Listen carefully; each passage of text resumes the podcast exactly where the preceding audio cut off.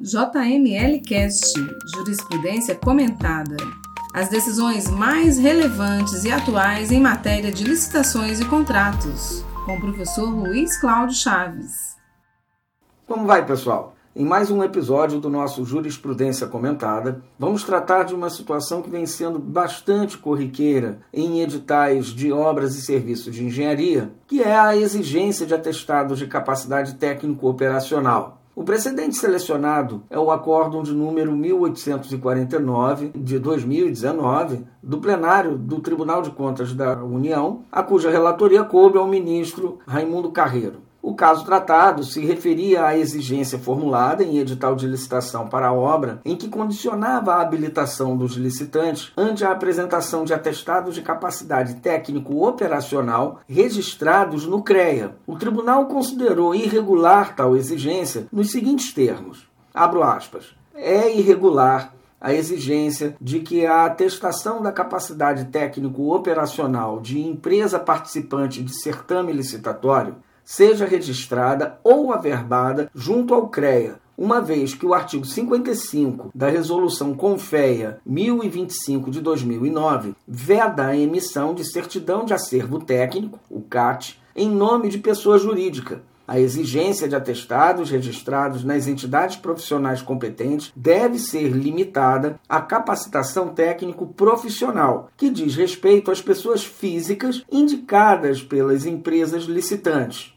Pois bem, vamos entender o que significa exatamente a decisão que nós selecionamos para este episódio. A Lei de Regência, isto é, a nossa Lei Federal 8.666 de 93, relaciona os documentos que podem ser exigidos a título de qualificação técnica, dentre os quais a comprovação de aptidão para desempenho de atividade pertinente e compatível em características, quantidades e prazos com o objeto da licitação. É o artigo 30, inciso 2 o parágrafo 1 do artigo 30 define o modo pelo qual a referida comprovação deve se materializar. Vejamos. A comprovação de aptidão referida no inciso 2 do caput deste artigo, que é o que acabamos de ler, no caso das licitações pertinentes a obras e serviços, será feita por atestados fornecidos por pessoas jurídicas de direito público ou privado devidamente registradas nas entidades profissionais competentes, limitadas às exigências A. Inciso 1. Capacitação técnico profissional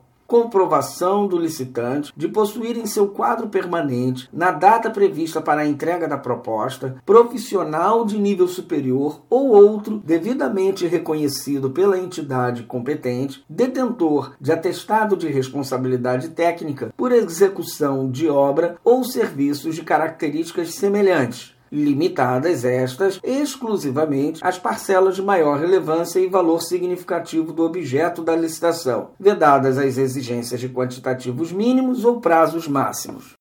Esta comprovação, notem bem, não é da experiência anterior da empresa, mas do profissional que será designado como responsável técnico pela obra ou pelo serviço. Por isso, a norma fala em comprovação na data da licitação possuir em seu quadro permanente, Além da capacitação técnico profissional, os editais de licitação podem exigir outra comprovação, que é a capacitação técnico operacional. Esta sim é a comprovação da empresa. Ela se encontrava descrita no inciso 2 do artigo 30, mas que foi vetado pela Presidência da República. No entanto, a doutrina e a jurisprudência concordam à unanimidade que o Instituto da Capacitação Técnico-Operacional não foi alcançado pelo veto presidencial, mas tão somente a forma de demonstrar tal capacitação, que foi considerada restritiva ao caráter competitivo e, segundo as razões do veto, daria maior oportunidade às grandes empresas do ramo. A capacitação técnico-operacional trata, portanto, da demonstração da experiência positiva anterior da capacidade operativa da sociedade empresária, o que implica em presunção de que terá ela igual desempenho positivo no contrato decorrente do torneio que se coloca em disputa. Naturalmente, a capacitação técnico-profissional deve se referir às parcelas de maior relevância sob o ponto de vista intelectual, isto é, a parte do objeto em que predomina a expertise do profissional sobre a capacidade logística da empresa. Por outro lado, a capacitação técnico-operacional se ocupa de apresentar dados de que a empresa licitante já suportou encargo operacional e logístico em contrato de porte análogo ao da licitação.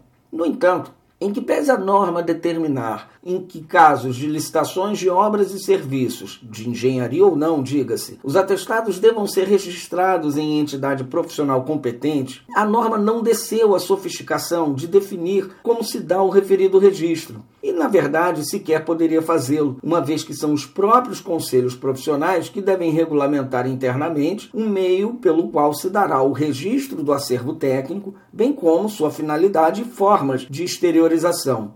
E no caso em tela, o registro de atestado de capacidade técnica é regulado pela Resolução Confea número 1025 de 2009, que assim dispõe sobre o registro dos atestados. Artigo 57 é facultado ao profissional requerer o registro de atestado fornecido por pessoa física ou jurídica, de direito público ou privado, contratante, com o objeto de fazer prova de aptidão para desempenho de atividade pertinente e compatível em características, quantidades e prazos.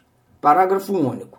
O atestado é a declaração fornecida pela contratante da obra ou do serviço, pessoa física ou jurídica, de direito público ou privado, que atesta a execução da obra ou a prestação de serviço e identifica seus elementos quantitativos e qualitativos, o local e o período de execução, os responsáveis técnicos envolvidos e as atividades técnicas executadas. E lá no artigo 64 dessa resolução, diz assim: o registro de atestado será efetivado por meio de sua vinculação à CAT, sigla que significa Certidão de Acervo Técnico, que especificará somente as ARTs, atestados de responsabilidade técnica, a ele correspondentes. Como se vê, o registro de atestado compete ao profissional e não à empresa. Em relação às empresas de engenharia, a citada resolução é enfática. Artigo 55. É vedada a emissão de CAT em nome da pessoa jurídica.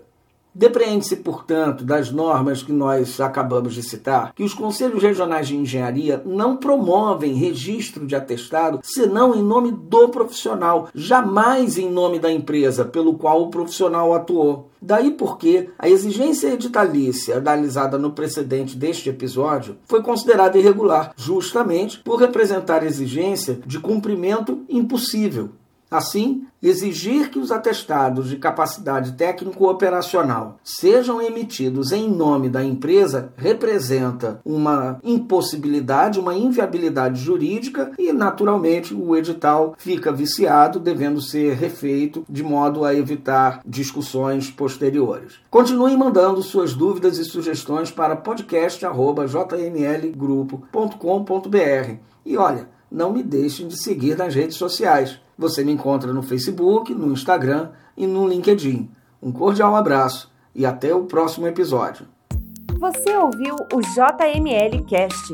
Para estes e mais conteúdos, acesse www.jmlgrupo.com.br.